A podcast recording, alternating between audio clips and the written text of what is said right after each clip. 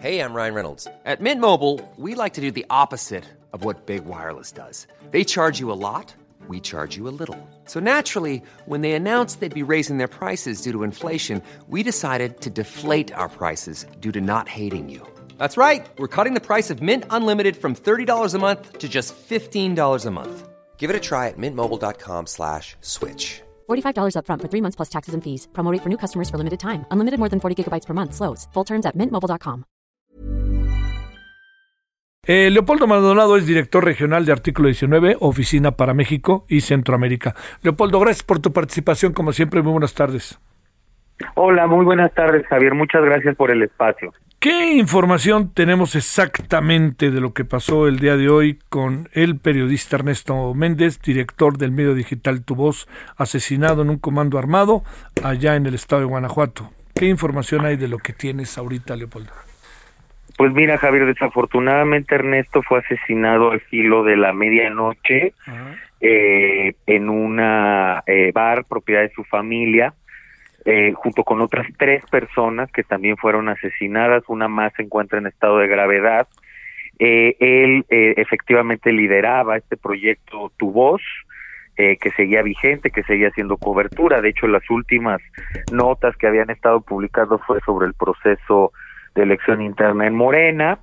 él ya tenía también un trabajo periodístico previo en otros medios, como Zona Franca y en el estado de Guanajuato. Estamos hablando del municipio de San Luis de la Paz, en el noreste del estado. Eh, se han manejado información también de que él, bueno, además de periodista, pues era empresario, tenía una concesión para la Feria del Noroeste y eh, es, es precisamente eso donde eh, es toda esta información en conjunto la que, la que hemos logrado recopilar. ¿Qué pasa, Javier? Pues una vez más tenemos que eh, escuchar los lamentos y las condenas enérgicas de una serie de actores políticos e institucionales, pues que no se terminan de hacer responsables de la situación. Eh, México se presenta hoy sin lugar a dudas como el país más letal para la prensa en lo que va del 2022 por encima de países en guerra como Ucrania. Así de sencillo. Y eso parece que nadie acusa recibo, más bien se quieren deslindar responsabilidades o se quiere negar la problemática, ¿no?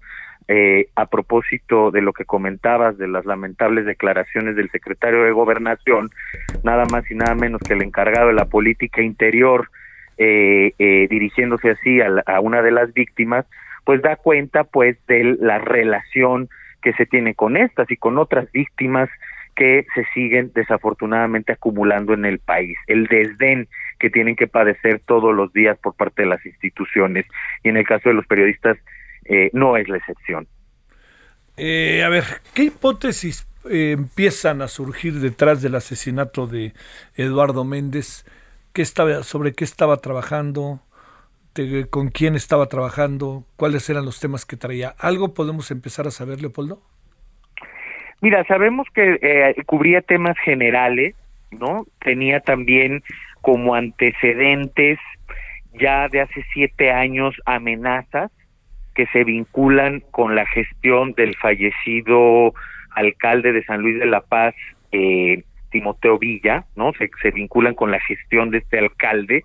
Necesitamos todavía recobrar o recuperar más detalle de esa información, pero eh, todavía no, no logramos recabar qué tipo de información sensible o específica pudiera haberlo colocado en riesgo en este momento. Ah. Ahora, esto requiere pues, un análisis minucioso de las notas, que en principio tendrían que hacer por protocolo de investigación las autoridades, pero que como tú y yo sabemos, pues no se hace.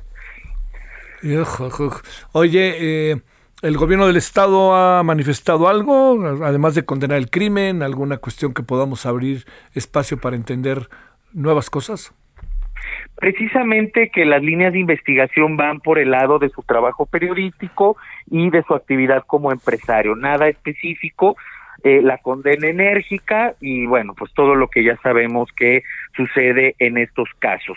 Nosotros sabemos que así empieza, eh, digamos, los primeros eh, actos de comunicación por parte de los gobiernos. Desafortunadamente, pues eh, por la presión pública nacional e internacional, después comienzan a desviar la atención hacia otros temas. Entonces, no descartamos que en cuestión de horas o de unos cuantos días comiencen a eh, descalificar a las víctimas o decir que este también era empresario y entonces por eso no puede ser periodista al mismo tiempo. Es decir, eh, eh, ya sabemos lo que lo que hemos calificado como el guion de la impunidad. Entonces hay que estar alertas y sobre todo hay que estar muy escépticos porque ya sabemos cómo se las gastan para tratar de desviar la atención de estos problemas que de verdad seguimos preocupados porque ninguna autoridad emite eh, alguna eh, comunicación o un posicionamiento en donde se pueda mínimamente verificar un sentido de urgencia y de apremio. Pareciera que todo esto es normal. no, pues, pues, no. Oye, de parte del gobierno federal hay algo, había seguridad sobre él, la había solicitado, algo que pudiéramos además saber. No se ha confirmado ese dato, se rumoraba que estaba incorporado al mecanismo de protección federal, todavía no confirmamos eso, pero es, es, es, es, muy poco probable. Eh, recordar que en Guanajuato hay un Consejo de Protección Estatal para Periodistas y Defensores de Derechos Humanos, tampoco tenemos confirmación de ese lado, pero eh, es poco probable que haya estado incorporado a alguno de los dos programas de protección. Oye, Zona Franca es un portal que ha ido avanzando en Guanajuato, ¿no? Sí, sí, él trabajó, él, él trabajó ahí hace unos años, y ya después abrió su, su propio medio que abordaba sobre todo temas muy locales. Ahora, hay que recordar, lo que nos han dicho los periodistas de la zona es que efectivamente los niveles de violencia en el noreste del estado de Guanajuato, en San Luis de la Paz, pues eh, altísimos, Javier, ¿no? Como lo que está sucediendo en todo el estado. Sí, sí, sí. Sí, pero ahí agreguemos las alta, la alta tasa de violencia que, que tiene este, todo el estado de Guanajuato, toda la zona, pero el estado de Guanajuato, que esas paradojas, Leopoldo, es uno de los lugares que tiene el Producto Interno Bruto más alto del país. Así es, es, es un estado con una actividad económica pujante, también con niveles eh, eh, altos de desigualdad, hay que decirlo, y bueno, pues un caldo de cultivo muy, muy claro para la criminalidad, ¿no? Y, y, y, estas disputas que se han dado sobre el huachicol, eh, la zona geográfica, que también es estratégica para muchas actividades criminales. Yo creo que por ahí eh, hay que complejizar un poco eh, lo que está pasando en Guanajuato. Esperemos que, como hemos visto en otros estados, que de pronto no figuran tanto en las cifras de la violencia contra la prensa, pues no empezamos a ver un incremento exponencial. Sí, claro. Oye, por último, este, tengo la impresión de que Eduardo era un, era un personaje conocido ¿no? O sea, no, él, ya tenía un tiempo en brega, ¿no? Tengo la impresión de que estamos hablando de alguien que tenía ya una movilización importante, ¿no? Sí, era, era conocido por, por los periodistas, las periodistas locales, eh, precisamente porque sí se, se, había desempeñado en medios de relevancia en, en Guanajuato, eh, decide emprender su propio proyecto y pues también eh, se abre a la actividad empresarial pero sí, efectivamente eh, hay bastante conocimiento de su labor por parte del gremio en, el Estado.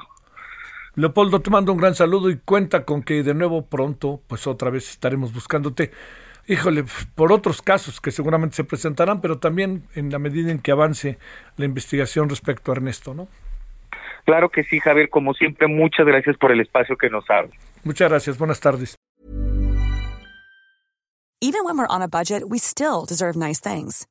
Quince is a place to scoop up stunning high-end goods for 50 to 80% less than similar brands. They have buttery soft cashmere sweaters starting at $50, luxurious Italian leather bags, and so much more.